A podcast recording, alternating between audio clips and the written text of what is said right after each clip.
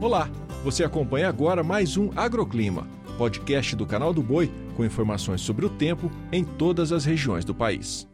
Olá, seja bem-vindo ao podcast do Agroclima. E a semana começa com pancadas de chuva isolada, mas com potencial para temporais em todo o centro-oeste. Essas instabilidades ainda estão associadas à alta umidade, também ao calor e à presença de um cavado meteorológico entre Mato Grosso do Sul e São Paulo. No sudeste, segue o potencial para temporais no estado paulista, também em grande parte de Minas Gerais e no Rio de Janeiro. A chuva é volumosa entre o Triângulo Mineiro e também o norte de São Paulo. Já no norte de Minas, Minas e no Espírito Santo, o tempo firme segue como destaque. No sul, a presença de uma baixa pressão no Rio Grande do Sul, além de um cavado sobre o Paraná e São Paulo, ainda favorecem a chuva em grande parte da região, sendo mais volumosa na faixa litorânea de Santa Catarina, também na Serra Gaúcha e no leste do estado gaúcho. O tempo firme ganha força no interior do Rio Grande do Sul. No nordeste, o tempo fica instável sobre o interior entre Sergipe e Rio Grande do Norte. Por lá, o sol brilha forte e a chuva ainda ainda não cai sobre a Bahia. Já nas demais áreas da região,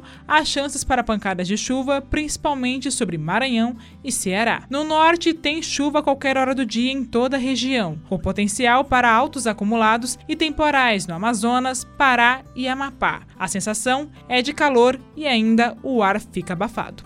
O agroclima pode ser acompanhado também na programação do Canal do Boi e em nosso portal, o sba1.com. Até a próxima!